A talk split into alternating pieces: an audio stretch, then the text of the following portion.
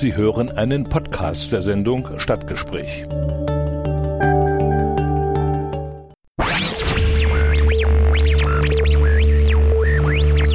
Dienstag 14 Uhr Stadtgespräch im Bürgerradio mit Richard Schäfer.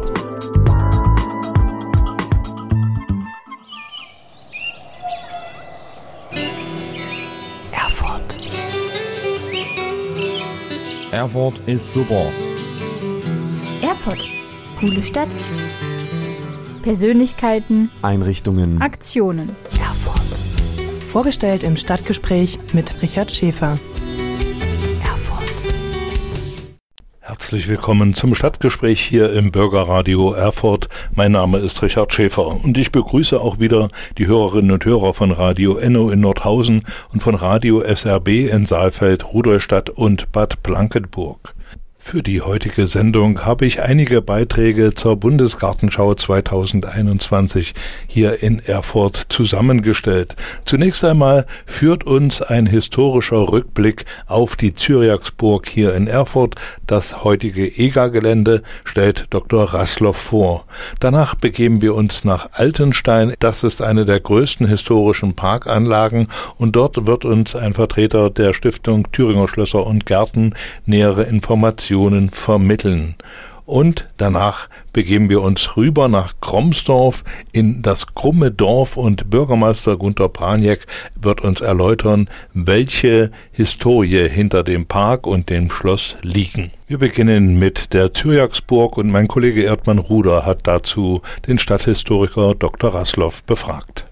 Der Syriaksberg befand sich viele Jahrhunderte vor der Stadtbefestigung und Nutzungsspuren reichen noch weiter zurück. Wann wurden dort erste Gebäude errichtet? Also der Zyriaksberg ist äh, traditionelles Kulturland und im 12. Jahrhundert beginnt man dort ein äh, Kloster zu errichten, ein, ein Frauenkloster benannt nach dem heiligen Cyriakus und äh, von diesem Kloster und seinem äh, Namenspatron überträgt sich dann der Begriff auf den Berg und äh, ist äh, seitdem der Zyriaksberg. Und äh, die erste entscheidende Wandlung sozusagen der Nutzung und auch der strategischen Nutzung dieses Berges ist dann das Jahr 1480, als sozusagen die Nonnen in die Stadt umziehen müssen, weil man äh, gemerkt hat, dieser Berg äh, liegt strategisch äh, unmittelbar an der Stadt. Von diesem Berg kann man die gesamte mauerumwehrte Stadt überblicken. Und äh, das haben auch die Feinde der Stadt Erfurt gemerkt und, und äh, teilweise von dort auch die Stadt beschossen. So kam man dann auf die Idee, dort an dieser Stelle 1480 mit dem Bau einer Zitadelle zu beginnen. Und, und damit ist sozusagen die Geschichte äh, entscheidend vorgeprägt. Diese Zitadelle gehört zunächst der Stadt Erfurt, später dann dem kurmainzischen Stadtherrn, am Ende den Preußen und große Teile dieser Zitadelle sind ja heute noch zu sehen. Die große Kaserne, die beiden äh, ehemaligen Türme und äh, im 19. Jahrhundert wird sie dann Bestandteil von Gartenbauausstellungen bis hin zur IGA von 1961 und diese Tradition wird äh, jetzt fortgesetzt mit der Buga 2021. Könnte das Kloster mit seinen ganzen gartenbaulichen Anlagen auch als Grundlage für die Nutzung des Syriaksbergs später als Gartenbau, Ausstellungsanlage gesehen werden? Die klassischen Klostergärten, äh, die sich ja ähm, in der Regel innerhalb des Klostersgeländes befanden, die waren ja jetzt nicht äh, Gärten in unserem heutigen Sinne als, als Freizeitbereich, als Erholungsbereich, sondern waren äh, Nutzgärten. Ja, man hat dort das Gemüse gezogen, Obstbäume, man hat Kräuter, die klassischen Dinge. Da waren ja die Klöster auch Wegbereiter dieser Gartenkultur und ähm, das gab es auf dem Zyriaksberg. Das gab es bei den anderen Klöstern. Erfurt war ja eine Stadt mit unheimlich vielen Klöstern und Kirchen, diese Mittelaltermetropole, eine der größten Städte des Reiches. Und äh, natürlich kann man sich auch vorstellen, dass man in, der Zukunft äh, auf dem auf dem Zyriaksberg ähm, dieses Thema aufgreift. Es gibt ja schon auf dem Gelände der ehemaligen Zitadelle zwischen der großen Kaserne und den beiden Türmen, sozusagen dem ehemaligen Innenraum der Zitadelle, den großen Skulpturengarten. Und, und äh, es ist durchaus denkbar, dass man dort an diese Tradition anknüpft und das Deutsche Gartenbaumuseum äh, verfügt ja sozusagen über die große Defensionskaserne als ihren Sitz seit 1961 schon und dann nach 1990 dann als Deutsches Gartenbaumuseum und dort wird diese Thematik mit Sicherheit aufgegriffen und man könnte sich vorstellen, dass man beispielsweise in den Bastionsbereichen unterhalb äh, des, des Museums dort dieses Thema Klostergärten künftig mal aufgreift. Die ehemalige Zitadelle Zyriaksburg wurde ja wann gegründet? Also der Baubeginn war 1480, ja, also im ausgehenden Mittelalter, als eben die Stadt Erfurt merkte, dieser strategisch wichtige Punkt, den müssen wir sichern. Das muss ein integraler Bestandteil der, der Stadtbefestigung werden. Denn wenn Sie heute auf den Turm steigen, den Aussichtsturm, auf einen der beiden ehemaligen Zitadellentürme, äh, dann, dann kann man sich das gut vorstellen. Ja, man blickt dort über die komplette Stadt, man sieht den Domberg, man, man sieht äh, den, den den Fischmarkt, man sieht alle wichtigen Gebäude und äh, diese exponierte Stelle musste man sichern und das war der Ausgangspunkt eben im späten Mittelalter zu sagen, hier muss eine Zitadelle hin, um diesen wichtigen Ort äh, nicht im Belagerungsfall, im Kriegsfall den Feinden der Stadt zu überlassen, die dann von da aus genüsslich sozusagen mit den auch im, im späten Mittelalter ja immer effektiver werdenden Fernwaffen, mit, mit, mit Feuerwaffen, mit Kanonen die Stadt zu beschießen. Die Zitadelle Syriaksburg bestand ja mindestens bis 1873 bis zum Tag, bis zur Verfügung der Entfestigung. Was passierte denn direkt danach mit den Gebäuden der Zitadelle? Also die Gebäude der Zitadelle, also sowohl der, Zyrjaksburg wie auch des Petersberges, wurden zunächst nicht angefasst. Diese Entfestigung nach 1873 hat zwar äh, die kompletten gewaltigen Bastionen rund um die ehemalige Altstadt ähm, entfernt, innerhalb von, von nur zwei, zweieinhalb Jahrzehnten. Also das war auch eine gigantische Umbaumaßnahme, an deren Stelle wir heute sozusagen den Stadtring, den Juri Gagarin Ring haben. Äh, aber diese beiden Zitadellen äh, blieben zunächst erst bestehen und waren auch noch in militärischer Nutzung. Also auch auf dem Zyrjaksberg in der Zitadelle Zyrjaksburg äh, lag damals noch preußisches Militär und das blieb dort auch bis 1919, bis nach dem Ersten Weltkrieg, den Deutschland bekanntlicherweise verloren hat und dann danach einschneidende Entmilitarisierung auferlegt bekam von den Siegermächten. Und in diesem Zusammenhang wurde dann auch die, die Zyrjaksburg vom preußischen Militär aufgegeben und 1919 von der Stadt Erfurt angekündigt gekauft. Ist diese Entmilitarisierung 1919 jetzt auch der Grund, warum dann die militärische Anlage auf dem Syriaksberg durch die Stadtverwaltung in eine kommunale Grünanlage umgewandelt wurde? Genau, genau so ist es. Äh, wobei man noch sagen muss, äh, der Beginn dieser Grünanlagen, äh, das, das, die Anlage erster Grünanlagen vom Gothaer Platz ausgehend, beginnt schon in den 1880er Jahren. Ja, also man muss sich das so vorstellen, in der Zitadelle selbst lag noch Militär. Äh, das war noch militärischer Sperrbereich, aber rund um die Zitadelle, das wurde schon für Gartenanlagen genutzt und es war dann natürlich logisch zu sagen, jetzt wo das Militär auszieht, äh, kauft die Stadt äh, dieses sozusagen den Kern dieser Grünanlagen, nämlich die, die dann ehemalige Zitadelle und man hat dann ähm, große Teile dieser Zitadelle abgerissen. Im Grunde stehen ja heute nur noch äh, die große Hauptkaserne zur Stadt zugewendet, in der wir heute das Gartenbaumuseum finden, und die beiden Türme. Die restlichen Mauern und, und Vorwerke und ähnliche sind ja größtenteils verschwunden und man hat das damals schon dann äh, Schritt für Schritt in diese Gartenanlage eingepasst und dann auch äh, schon in den 1800, äh, in den 1930er Jahren und vor allen Dingen ab den 1950er Jahren dort auch anspruchsvolle Gartenschauen gestellt. Ja, also sozusagen es beginnt nicht äh, unmittelbar mit der IGA 1961, sondern die Tradition von Gartenschauen auf dem Zyrjaksberg rund um die Zitadelle, die geht schon in die 1880er Jahre zurück. Parknutzung ausgehend vom Gotha-Platz, ist damit jetzt dieser Zugang vom Gotha-Platz gemeint? Genau, genau. Ja, also der, der einer der äh, Eingänge äh, zur IGA war damals auch der Ausgangspunkt dieser Nutzung. Äh, da endete damals das bebaute Stadtgebiet, ja im Grunde heute auch noch in diesem Bereich. Und äh, die Idee war eben stadtnah, ohne dass die Erfurter jetzt äh, in, ins Umland fahren mussten, dort ähm, eine Erholungsfläche zu schaffen. Ja, ist ja auch eine topografisch interessante Gegend. Man geht ein paar Schrittchen den Berg hoch und kann dann schon schön über das Südviertel, den Steiger, äh, die Stadt schauen. Und äh, das war die Idee, dort eben in diesem Bereich, den die Stadt äh, dann vom Militär übernommen hat, äh, Grünanlagen anzulegen. Und ähm, so ist dann peu à peu, das Ganze äh, wurde dann immer mehr ausgeweitet, immer mehr einbezogen. Also hinter der Zyrjaksburg begann dann äh, Landwirtschaftsfläche äh, auf dem Bereich der heutigen IGA, des heutigen EGA-Parks, war ein großes Stadion. Das wissen auch viele Erfurter nicht mehr. Der berühmte SC Erfurt, der Vorgänger des heutigen FC Rot-Weiß, hatte dort ein richtiges großes Stadion mit Tribüne, mit allem drum und dran, mit Sportplätzen. Und, und das ist dann alles im Laufe der Jahrzehnte dem heutigen großen, ausgedehnten EGA-Park gewichen. Also ähm, Zunächst war das äh, eine öffentliche Grünanlage. Also ähm, sprich äh, so eine Art erweiterter Stadtpark. Ähm, dort wurde kein Eintritt erhoben. Das beginnt äh, eigentlich etwas später, erst mit den, den größeren Gartenschauen. Erfurt blüht, ja 1950, 1955 zwei große Gartenschauen. Da hat man dann eigentlich erst begonnen, für dieses Gelände Eintritt zu erheben. Vorher war das so eine Mischung aus Stadtpark und Kulturpark und äh, wirklich ähm, diese Bauten, wie wir sie heute kennen, jetzt natürlich später immer wieder mal saniert, die gehen dann doch im Kern als Eingang der internationalen Gartenbaustellung IGA 1961 zurück. Ja, also äh, nicht nur der Haupteingang ja, im, im, an der Gothaer Straße, sozusagen im oberen Bereich der IGA, sondern eben auch der Gothaer Platzeingang ist ein Teil dieses großen komplexen Projektes IGA 61. Stammt denn aus dieser Zeit auch der Südeingang? Genau. Ne? Also die, die Ausdehnung ähm, des EGA-Parks, äh, wie wir ihn heute kennen, geht eben auf die IGA zurück, war damals noch deutlich größer im Übrigen. Ne? Also äh, da, wo wir heute das Landesfunkhaus finden und ähm, äh, dahinter noch äh, ausgedehnte Bereiche. Äh, das gehörte alles damals noch zur IGA, die dann nach 1990 in den kommunalen EGA-Park überging. Und ähm, die Eingänge, auch die heutigen Eingänge, sowohl Gotha Platz, Haupteingang, also auch äh, im, im Bereich Wartburgstraße, das geht ins Jahr 1961 zurück. Reichte dann das Syriac-Berggelände fast bis Schmira in seiner wirklich ursprünglichen Größe von 1961? Ja, also nicht, nicht ganz bis Schmierer, aber auf jeden Fall noch äh, deutlich über das äh, heutige äh, Landesfunkhaus hinaus, wo heute die großen Parkplätze sind, bis zur Messe im Grunde. Also man, man kann grob sagen, nach 1990 haben sich der dann verkleinerte EGA-Park, das Landesfunkhaus und die Messe in dieses ehemalige, sehr viel größere IGA-Gelände hineingeteilt.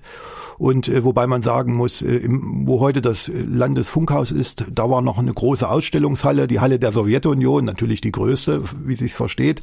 Und äh, dahinter waren dann aber äh, mehr, mehr Freianlagen. Dort wurden große Mähdrescher, riesige Landmaschinen ausgestellt. Also das war jetzt kein klassisches Parkgelände wie, wie im stadtzugewandten Teil, aber trotzdem immer Ausstellungsgelände im Sommer. Und äh, das hat sich natürlich heute deutlich verkleinert, womit auch der, der die Zyrjaksburg wieder stärker auch in den, in den Mittelpunkt des Egerparks gerückt ist. Wäre es jetzt richtig, wenn ich sagen würde, wo heute die Messehallen sind, war früher, naja, sowas ähnliches wie eine landwirtschaftliche Messe? Genau, genau. Also ist völlig richtig. Ähm, insofern hat äh, die, der EGA-Park gegenüber der IGA vor 1990 auch ein Stück weit sein Profil geändert, denn äh, ja, es ist ja eine internationale Gartenbauausstellung. Ja, es ist nicht in, in erster Linie oder war und ist auch bis heute nicht in erster Linie ein, ein Freizeitpark, sondern eine Ausstellung, wo sich äh, Gärtner, wo sich Gartenbauer präsentieren können. Und das hieß natürlich in der DDR-Zeit, wo die Landwirtschaft und der Gartenbau natürlich unter der damaligen Prämisse der Industrialisierung des Fortschritts Fortschritts, äh, des sozialistischen Fortschritts natürlich auch äh, diese typischen riesigen Landmaschinen hervorgebracht hat und die wurden dort sozusagen als Erfolgsschau des sozialistischen Gartenbaus präsentiert. Also jedes der sozialistischen Länder hatte eine eigene Halle, Rumänien, Polen, Ungarn, unsere ganzen Brüderstaaten, wie es damals so schön hieß, und die größte dieser Hallen gehörte selbstverständlich der Sowjetunion und dahinter in Richtung der heutigen Messehallen wurden dann diese riesigen Landmaschinen, Mähdrescher, äh, Erntemaschinen, Kartoffelerntemaschinen, Sämaschinen, all diese Dinge ausgestellt. Wo befand sich denn auf der Fläche das Stadion?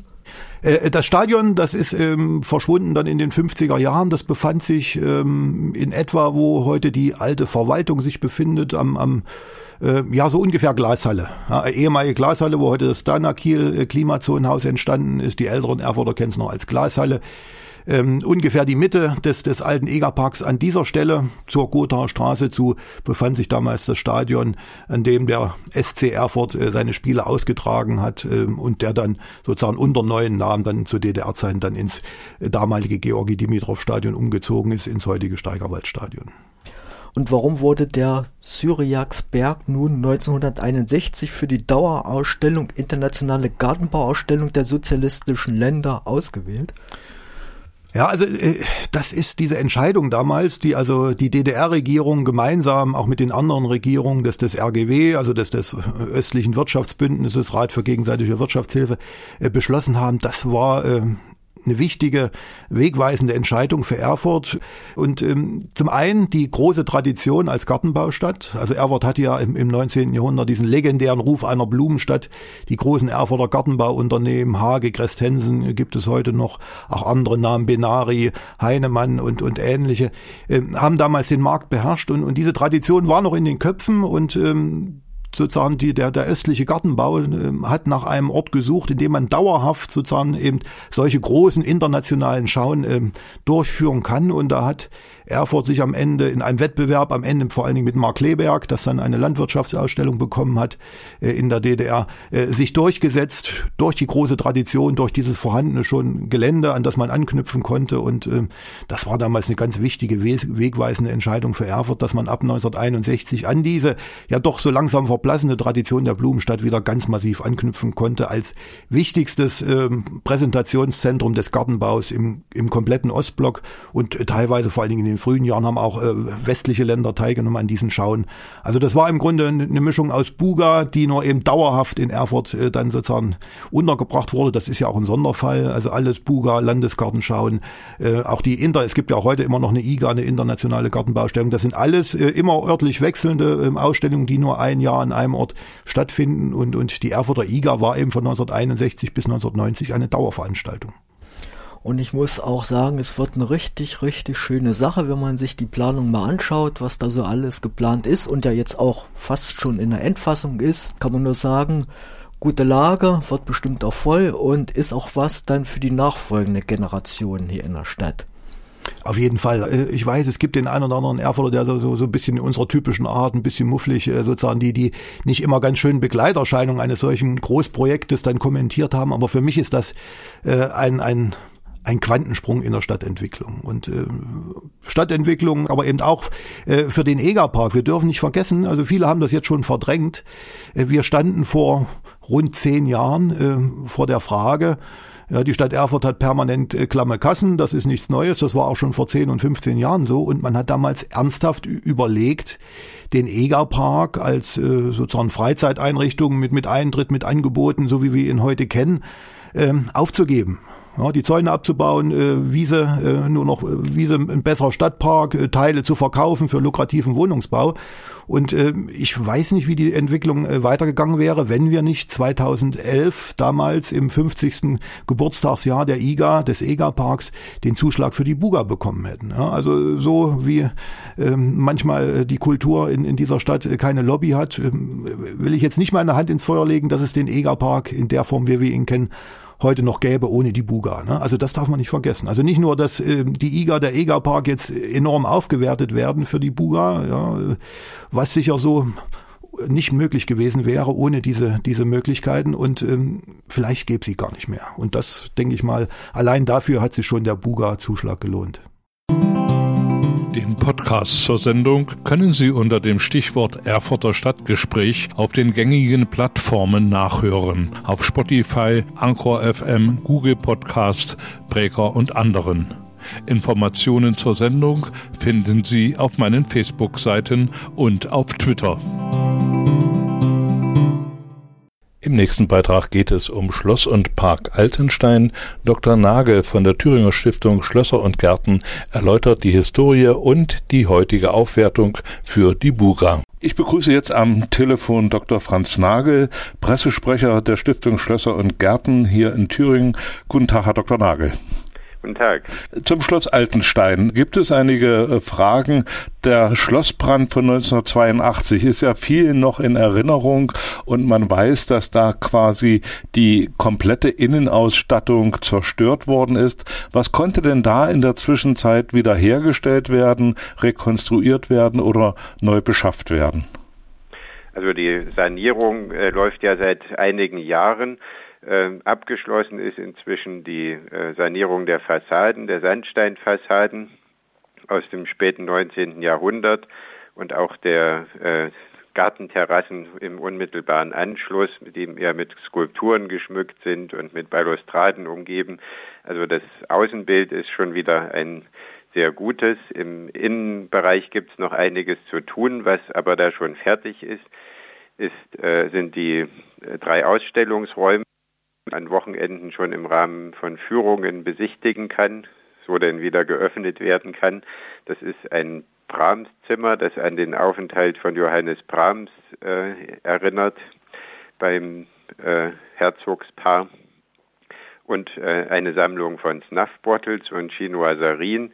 Beides Beide Sammlungsteile stammen aus einer Schenkung äh, von zwei Musikwissenschaftlern, Professoris Hoffmann aus Lübeck, die sich vor vielen Jahren schon in den Altenstein verliebt haben, eben wegen des Brahms-Bezugs auch eine besondere Neigung dazu entwickelt haben und uns diese Sammlungsbestände geschenkt haben, die wir dort jetzt zeigen können. Ähm, ein weiteres Highlight im Innenbereich ist der Speisesaal, dessen Rekonstruktion schon sehr weit fortgeschritten ist. Das äh, ist eine ja, historistische Ausstattung aus dem späten 19. Jahrhundert, die auch vom Brand weitgehend zerstört war. Allerdings gab es dort viele Belege, äh, anhand derer man dort äh, wiederherstellen konnte. Die übrigen Bereiche äh, sind noch in Sanierung. Also das ist, klingt erstmal schon sehr interessant für die Besucherinnen und Besucher, wenn dann Corona es zulässt, dass die Leute das auch besichtigen können. Genau, das kann man dann über die Touristinformation äh, in Bad Liebenstein kann man die Führungen buchen in kleinen Gruppen. Auch äh, wenn es keine Corona-Maßnahmen gibt, äh, sind nur kleine Gruppen da möglich, weil die Räume relativ klein sind. Dafür sind es aber dann eben auch intime Sonderführungen sozusagen. Herr Dr. Nagel, wenn Sie jetzt gerade Brahms erwähnt äh, haben, äh, ist dann später daran gedacht, dann äh, Musikaufführungen zu Brahms im Schloss oder im Schlosspark zu veranstalten?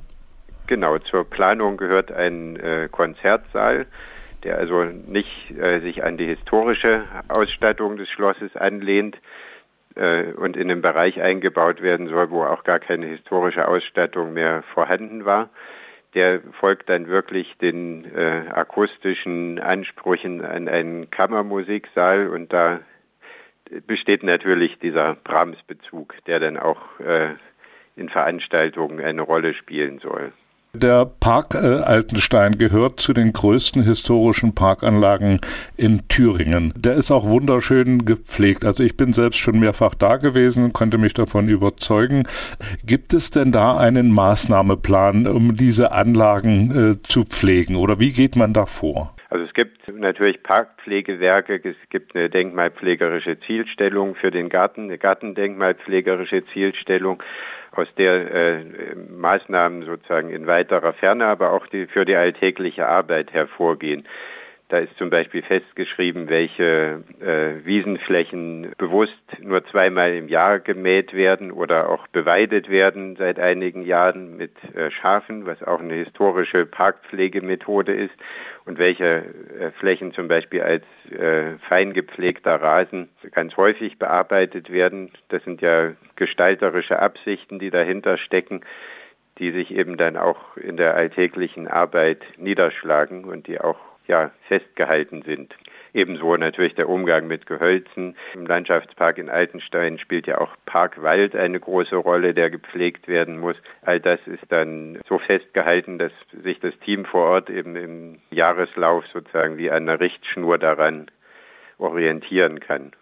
Was natürlich nicht heißt, dass man nicht auch dann spontan reagieren muss auf Trockenheit, auf Wind auf die Probleme, die so auch in den letzten Jahren äh, der Klimawandel mit sich bringt.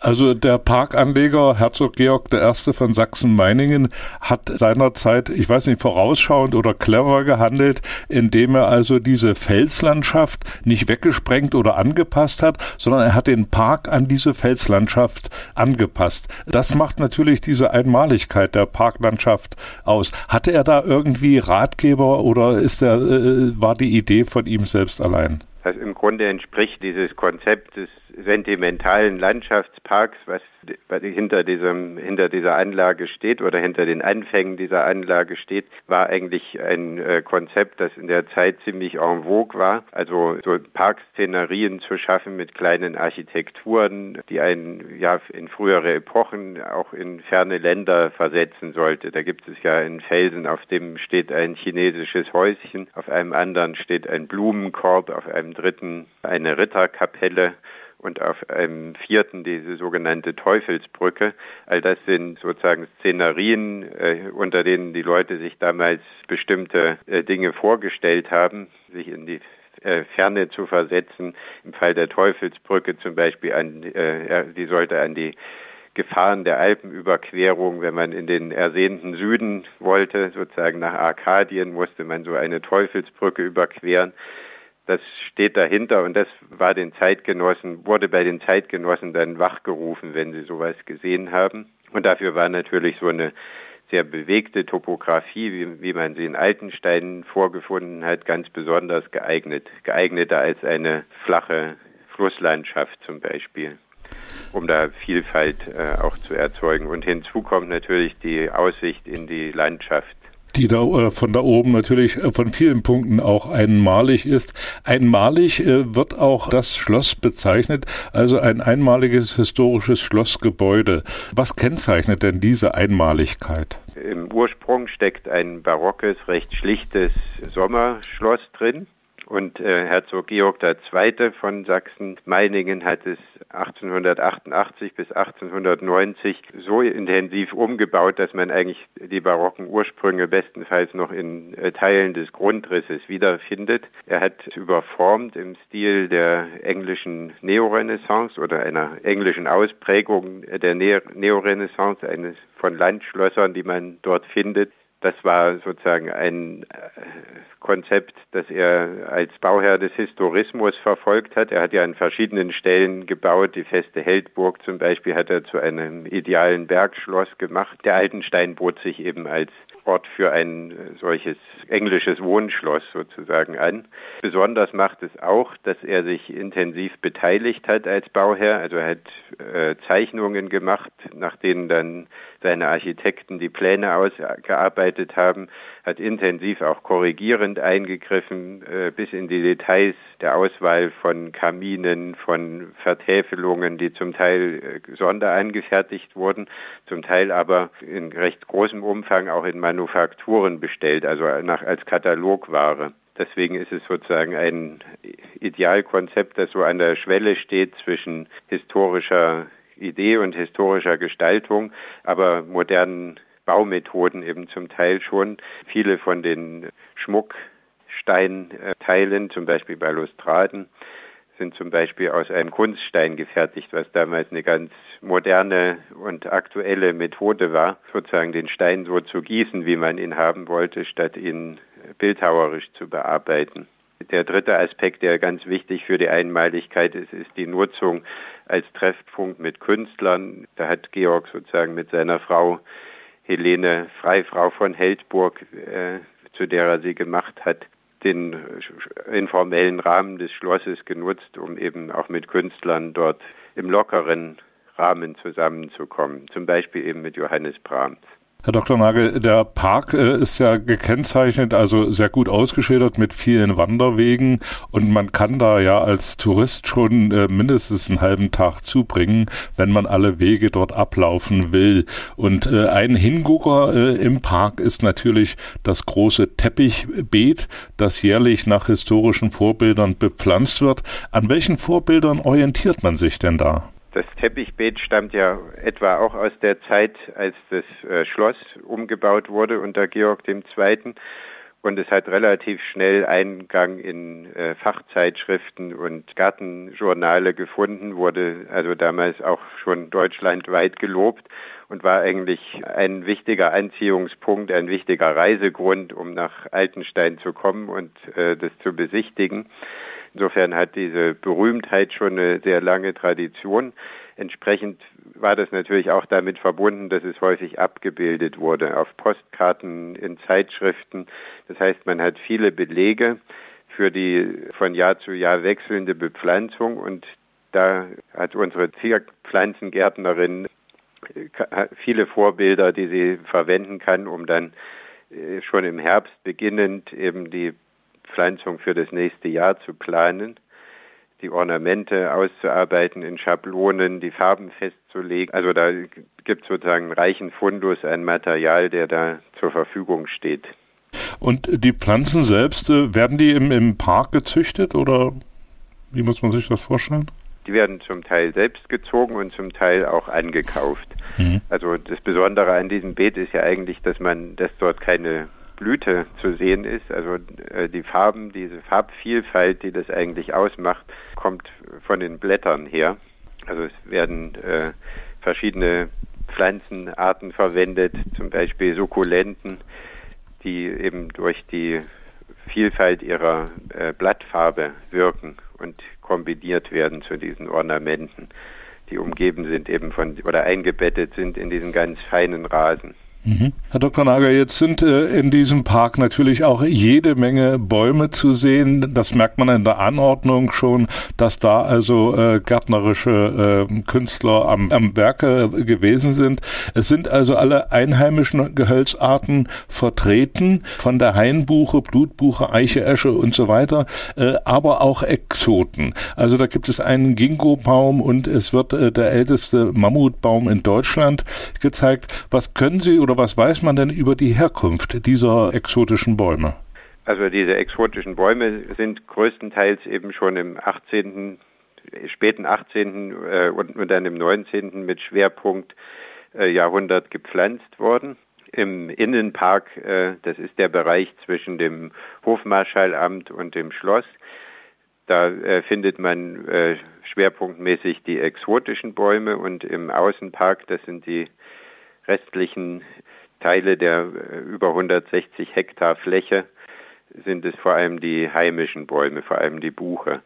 Die Exoten äh, stammen, wie gesagt, aus dem äh, 19. Jahrhundert zum allergrößten Teil und äh, gehören da verschiedenen Gestaltungsepochen an, zu denen ja auch die äh, Mitwirkung äh, Pücklers gezählt werden kann. Also hat Pückler im Park äh, selbst Hand angelegt oder hat man sich äh, auf Korrespondenzen bei ihm berufen? Er ist vor Ort gewesen und hat auch dort abgesteckt, wie man sagt. Also er hat sozusagen Waldsäume korrigiert oder Vorschläge gemacht, wie man sie korrigieren kann. Also ist in der Anlage unterwegs gewesen und hat Gestaltungsvorschläge hinterlassen und dann auch in Korrespondenz mit den Ausführenden gestanden, was dann sozusagen die Umsetzung anging. Herr Dr. Nagel, was gibt es denn oder für den äh, Besucher dort an Informationen zu dieser Gehölzbepflanzung?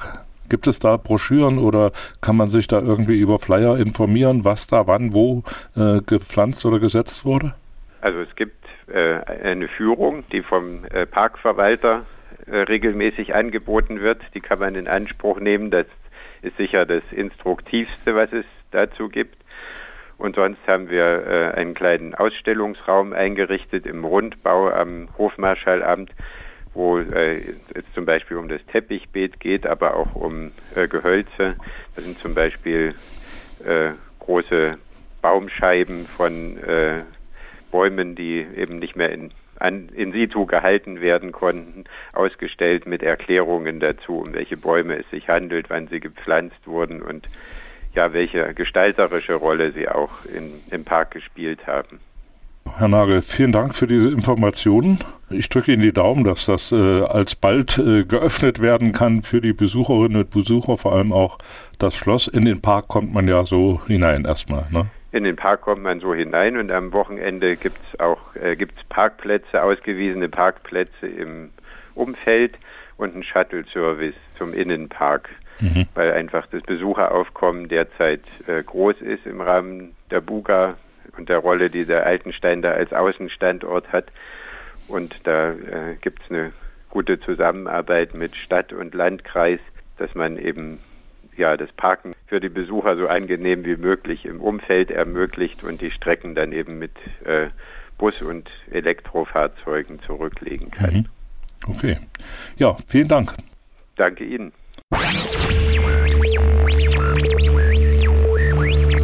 Stadtgespräch im Bürgerradio Erfurt mit Richard Schäfer.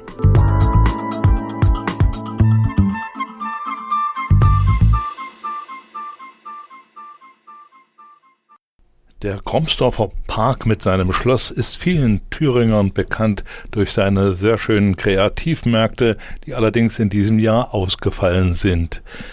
Das malerische Renaissanceschloss wurde um 1580 erbaut durch den weimarisch-altenburgischen Kammerherrn Georg Albrecht von Kromsdorf. Welche Geschichte Park und Schloss hinter sich haben, verrät uns nun Bürgermeister Gunther Braniek. Am Telefon begrüße ich jetzt Herrn Gunther Braniek aus Kromsdorf. Guten Tag, Herr Braniek. Schönen guten Tag, Herr Schäfer. Herr Braniak, was haben Sie denn persönlich äh, für eine Bindung mit äh, dem Schloss und Park in Kromsdorf? Das hat natürlich eine, eine Verbindung in der Geburt, äh, denn ich bin Ureinwohner, so sagt ja, von Kromsdorf. Natürlich in Weimar geboren, das, die Hausgeburten gab es schon 1960 nicht mehr, aber man ist natürlich damit automatisch von der Kindheit an mit dem Ort verbunden. Und das war für mich auch durch das Bestreben, und sind dieses Jahr 25 Jahre als Bürgermeister tätig zu sein, dass man den Ort einfach bis ins Letzte kennt. Und da spielte gerade Schloss und Park eine besondere Rolle, weil ich auch meine Kindergartenzeit in dieser Region da auch in dem Schloss und Park verbracht habe, denn witzigerweise war der Kindergarten von Kromsdorf äh, das heutige Gartenhaus. Herr Braniak, können Sie kurz einiges mal so ein paar historische Fakten zur Geschichte des Schlosses erläutern? Ja, das ist ja in Kromsdorf schon eine ja, Besonderheit, weil es ja doch erstmal ein kleines Gebäude war, am Anfang zumindest ähm, hängt damit zusammen, dass die Krumsdorfer, die dem Dienstmannadel der Orlamünter Grafen angehörten, und die Ersterwähnung liegt ja im Jahr 1150, dort einen ja, Herrensitz hatten, der durchaus bescheidene Ausmaße hatte. Das war an sich üblich in der Zeit, dass man maximal über eine ja, Hochmotte verfügte oder eine Flachmotte, also ein kleines Befestigungswerk. Und so war es auch in Krumsdorf. Der, äh, die Krumsdorfer hatten über mehrere hundert Jahre ihren Sitz in dem, in dem Standort, der heute das Pfarrhaus ist. Und dieses wurde dann komplett überbaut. Und an diesem Standort, da gab es einen Graben rundherum und das war eine kleine Befestigung.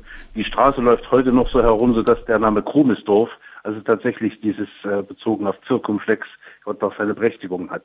Und das war die Verbindung von Weimar nach Liebstedt, der späteren Ordenskomturei.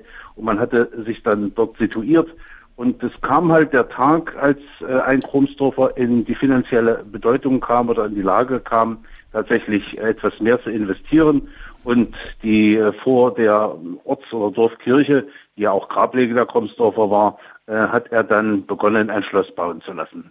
Das war Georg Albrecht von Krumsdorf und die Zeit war 1580, als er das Schloss dort errichten ließ, noch etwas kleiner als das Gebäude heute ist.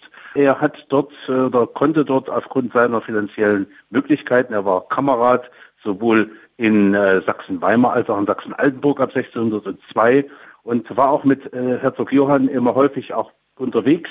Man hatte zum Beispiel Kavalierstouren unternommen vor 1580, gemeinsam nach Italien dort die Renaissancegärten sich beschaut und die Idee hat dann auch Georg Albrecht mitgenommen nach Krumsdorf und hat dort einen exakt einen Hektar großen Garten sich anlegen lassen, der unmittelbar ans Schloss sich anschließt und dort äh, einen typischen Renaissancegarten errichten lassen, wie man sie noch kennt aus früheren Darstellungen. Und äh, Georg Albrecht hat sozusagen an dieser Stelle erst einmal die Verbindung eines doch schönen Herrensitzes gefertigt und äh, hat das Ganze dort mit dem kleinen Garten, mit dem kleinen Park auch gekrönt. Der Park war mit einer kompletten Mauer umschlossen. Das ist heute etwas anders.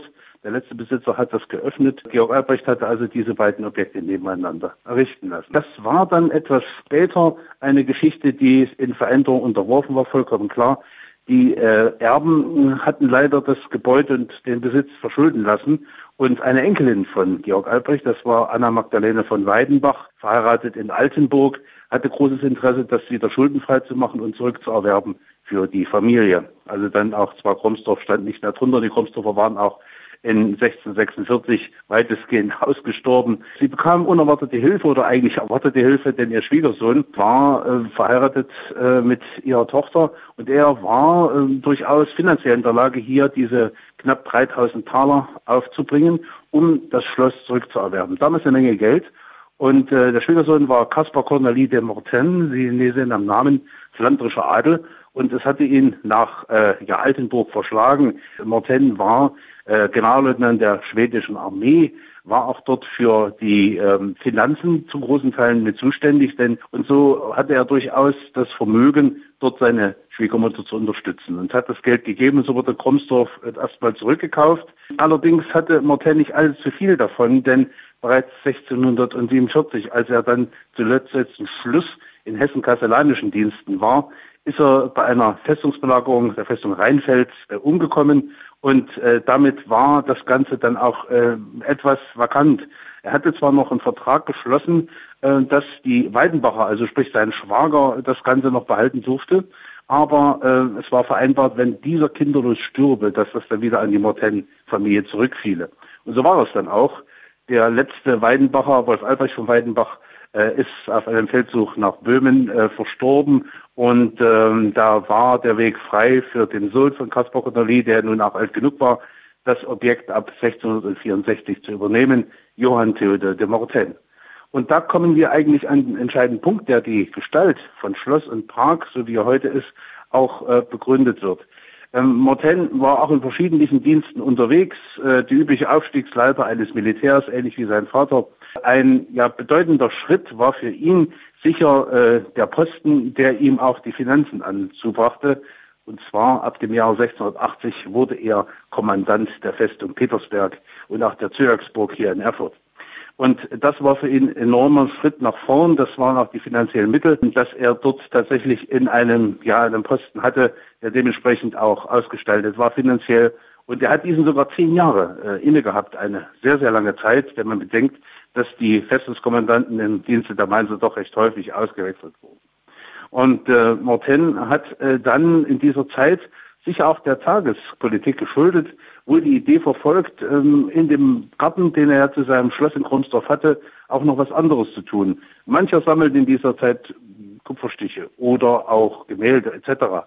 Und bei ihm lag wohl die Idee dieser Büsten wohl nahe. Das hängt sicher auch damit zusammen, dass in seiner Heimat, ist aufgewachsen in Antwerpen, in Flandern, äh, dass dort äh, tatsächlich äh, Büsten in den, in den Fassaden der Häuser auch heute noch zu finden sind. Und so kam die Idee auf, Büsten zu errichten. Das sind, wenn man den ersten Mischmasch sieht, eigentlich die Grundideen, wie sie in römischen Villen zu finden sind. Äh, das sieht man an den beiden römischen Köpfen, die wir auch in der Mauer haben. Und es ist eine wohl Geschichte oder tagesaktuelle Geschichte, die ihn dann bewegte, da mehr zu machen. Und zwar die beiden übergroßen Büsten, die in der Mauer sich befinden, äh, gehören Karl Mustafa und Johann Sobieski, dem König von Polen. Und 1683 gab es ja die berühmte Belagerung von Wien durch die Türken und all das, was sich damit verbindet. Und das war tatsächlich Tagesgeschichte, die wohl auch hier Veranlassung gab, diese beiden Matadore dieser Kriegsauseinandersetzung um Wien dort auch aufzunehmen. Und da mag auch die Dinge begründet sein, dass tatsächlich immer mehr Büsten dazukamen. Noch nicht so viele, wie wir sie heute kennen, aber ein Großteil. Und äh, er hat die Mauer dann also umgestalten lassen, den Parker hat es umgestalten lassen, dort diese Nischen eingerichtet oder einrichten lassen, in denen die Büsten kamen, die, denke ich, auch hier schon zu großen Teilen äh, auf die historischen, wirklich tagesaktuell politischen Dinge zurückzuführen sind. Und so kamen dann andere dazu. Schwerpunkt sind die, äh, Herr Baniak, sind, sind die Büsten denn äh, geschickt worden oder sind die hier nach Modellen gefertigt worden? Ähm, das gab Vorlagen. Also wir finden gerade bei den Gestalten, die, ähm, es gab eine Reihe von Kupferstichen, die die Steinmetze zur Verfügung hatten. Und das sind natürlich auch äh, demnach auch die, äh, man findet sie häufig, wenn man sich die Bilder anschaut, äh, tatsächlich auch so gefertigt worden. Es gab ja ein berühmtes Werk in diesen Jahren, das war das Theatrum Europäum. Das war so eine Art, die, ich sag's mal, die Bunte äh, des 17. Jahrhunderts. Und da wurden aktuell die Adligen auch immer dargestellt. Ähm, und äh, aus diesen findet man recht häufig Vorlagen, nach denen die Steinmetze arbeiten können. Ja, äh, gibt es denn solche äh, Ausstellungen von solchen Büsten, also hier in Thüringen noch äh, in, in ähnlicher Form? Das ist leider für uns natürlich, ja. für Konstruktiv eine große Besonderheit und ein großes Glück. Mhm. Mich fragen immer Leute, habt ihr keine Blumen zur Buga Außenstelle in Kromsdorf? Sage, doch, wir haben Blumen, unsere Büsten, das sind unsere Blumen. Denn diese Besonderheit ist tatsächlich in Kromsdorf einmalig. Es gibt nur wenige vergleichbare Dinge, die historisch viel jünger sind. Äh, ich hatte bereits erwähnt, dass ja in Antwerpen man dort diese Dinge in den Fassaden findet. Man findet sie natürlich in dieser Form aufgereiht in jeder römischen Villa, die damals Kaiser, Feldherren und so weiter gern darstellten. Roter Ochse, genau, genau, da gibt ne? es diese, Richtig, gibt es Dinge auch. Also Einzelstücke haben sie durchaus. Hm. Es gibt eine Vorlage, die äh, dem ähnlich ist in der Nähe oder einzeln. Es gibt auf, äh, auf Burg, Burg Scheidungen gibt es eine Büste eines Griechischen, ob das ein Philosoph war, nicht genau zu vollziehen. Es gibt äh, natürlich eine Geschichte, die ähnlich ist, mit zwölf äh, Büsten in Blankenburg am Harz. Dort auf dem, in dem Schlosspark, diesem sogenannten Berggarten, es sind äh, zwölf einstmal gewesen, zwölf römische Kaiser. Fünf sind, glaube ich, wieder da. Die werden jedes Jahr gespendet, dort wieder einer dazugekommen ist. Die sind also dort da auf solchen äh, Postamenten und es gibt ähnliche Geschichte oder die etwas älter oder fast genauso alt ist, aber auch dann mit Büsten erst später ausgerüstet wurde. Das ist dieser berühmte englische Park von Stowey. Und Story ist die, die Grundlage gewesen, auch diese englische Parkgestaltung, aber das ist erst eine ganze Zeit später. Vergleichbar wäre nur eines, das ist die, ähm, der Park äh, vom Schloss Kleinwetzdorf in der Gemeinde Heldenberg. Und Sie sehen schon am Namen, die hat man sich auch gegeben in Österreich. Äh, das ist um 1846, 47 eingerichtet worden durch den Fabrikanten Parkfrieder. Parkfrieder hat sein Geld äh, verdient sozusagen mit der Ausstattung der K&K-Armee, gerade in den äh, Zügen im 19. Jahrhundert nach Italien. Da gab es ja eine Reihe von kriegischen Mhm. Auseinandersetzungen und er hat sogar es geschafft, dort eine Gedenkstätte für Radetzky, für den doch sehr bekannten äh, Generalfeldmarschall ja. der K&K-Armee einzurichten, hat ihn auch bestatten lassen. Und der hat tatsächlich dort eine, ja, immer gruppenweise ähm, die Habsburger Kaiser und die Feldherren dazu äh, aufstellen lassen und berühmte Kriegshelden. Also das kann man vielleicht äh, vergleichen, zumindest für eine Idee, aber es gibt tatsächlich nichts in dieser Ausführung, äh, was Kromsdorf entsprechen könnte. Also Herr Braniak, äh, die Buger Außenstelle Kromsdorf hat also jetzt so eine mehrfache Verbindung, einmal diese Gartengestaltung, aber auch äh, die, der Zusammenhang mit dem Festungskommandanten de Mortain, äh, das wollen wir nur mal kurz erwähnen, der sich gerade in den Pestzeiten doch äh, äh, hervorgetan hat mit klugen und äh, weitsichtigen Entscheidungen. Ne? Also äh, da fiel, äh, das fiel mir immer ein, wenn ich das gelesen habe,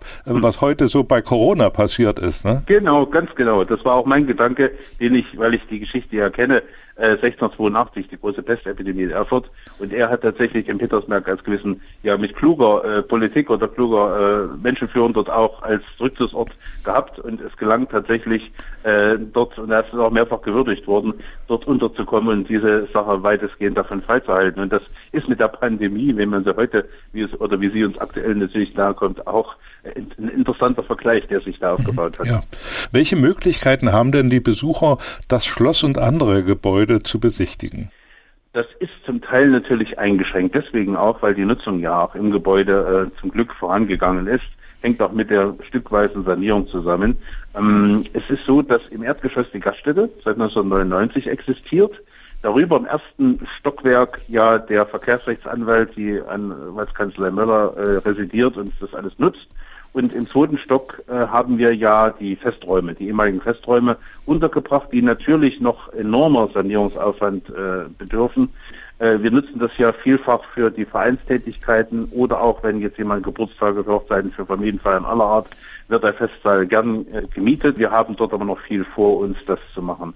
Es ist deswegen die Idee aufgekommen, das Gartenhaus, in dem es mal zwei gab. Eins ist äh, zerstört worden vor 200 Jahren, aber eines war noch da, der bereits erwähnte Kindergarten seit 1949. Der war jetzt unser ja, Blickpunkt, wo wir gesagt haben, das ist eine gute Geschichte. Da könnte man für Schloss und Park die Darstellung der Geschichte auf einfachen Tafeln dort dem Besucher präsentieren, ohne dass er ins Gebäude muss und hat dort im Gartenhaus tatsächlich die Möglichkeit, wie in einem Ausstellungspavillon, sich dort äh, direkt vor Ort auch zu informieren. Und so wird das Gartenhaus, was sich im Augenblick noch in Fertigstellung befindet, das hängt auch vielfach mit den derzeitigen Problemen der Materialbeschaffung Hm. zusammen. Also es wird wohl bis Ende August dauern, aber Zukünftig soll es dann so sein, dass tatsächlich dort in diesem Gebäude Informationstafeln für den Besucher hängen, dass dort ein Modell von Krumsdorf, was wir vor vielen Jahren einmal angefertigt hatten, dort auch zu finden ist und ein paar Büsten, die ja aus Zeiten der Sanierung noch stammen, teilweise original, aber nicht mehr so schön sind, das noch dekorieren, so dass man das Gartenhaus eigentlich täglich besuchen kann als Pavillon.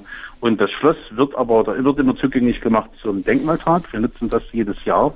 Und zum Denkmaltag natürlich die Möglichkeit, den, den Besuchern einräumen, äh, zum Beispiel die zweite Etage, sprich also die ehemaligen Festräume ähm, und Residenzräume sozusagen zu besuchen und auch die Schlosskapelle, die ehemalige Dorfkirche unmittelbar dahinter, die da im engen Zusammenhang steht, auch mit zu öffnen.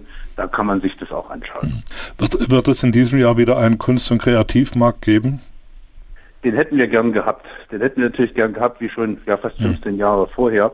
Aber durch unsere liebe Corona ist das Ganze auch in diesem Jahr leider nicht zustande gekommen. Wir sind aber sehr optimistisch, dass im nächsten Mai wieder äh, dieser Kreativmarkt oder der Handwerkermarkt sein wird.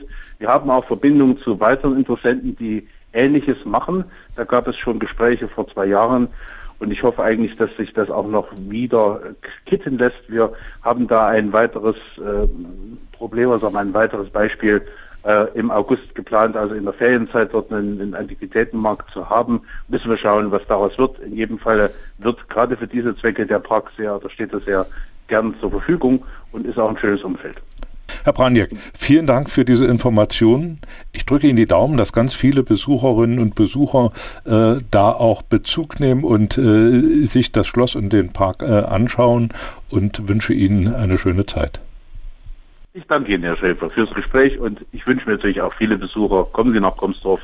Es wird sogar eigenes Bier angeboten, also in jedem Fall und eigener Wein. Ein lohnenswerter Ausflug. Das war das Stadtgespräch für heute. Ich danke fürs Einschalten und Zuhören, wünsche Ihnen eine schöne Zeit, liebe Hörerinnen und Hörer.